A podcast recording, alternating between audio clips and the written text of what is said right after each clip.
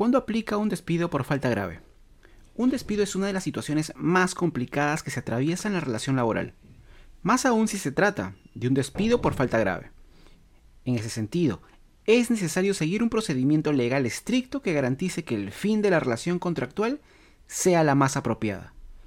Claudia Fecha, socia de Derecho Laboral de CMS Grau, señala que el episodio por falta grave de un trabajador procede por causas expresamente señaladas en la ley, siempre que el empleador haya imputado correctamente las mismas y haya respetado los derechos al debido procedimiento y a la defensa del trabajador.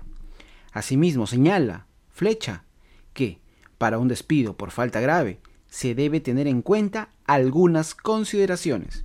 En primer lugar, el empleador deberá verificar que la conducta incurrida por el trabajador se encuentre dentro de alguno de los supuestos contemplados en la ley como falta grave.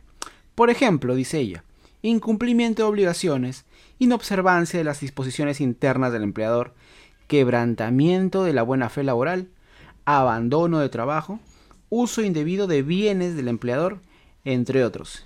Indica. Como segundo punto, es importante respetar el principio de razonabilidad y proporcionalidad, por lo que la falta debe ser de tal gravedad que amerite el despido y no la imposición de una sanción menor. Igualmente, debe iniciarse el procedimiento ni bien el empleador tome conocimiento del tema o concluya el proceso de investigación.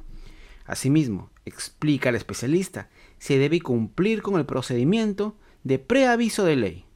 De esta forma, dice Flecha, se pone a disposición del trabajador los medios de prueba que acrediten la falta grave atribuida, tales como declaraciones escritas, mensajes, informes de investigación, entre otros. Finalmente, se debe concluir con el procedimiento de despido dando respuesta a la carta de descargos en un plazo razonable. Acciones del trabajador ante el incumplimiento. Ante el incumplimiento de las pautas, el trabajador tiene todo el derecho de demandar al empleador solicitando la reposición en el empleo o la respectiva indemnización por despido arbitrario.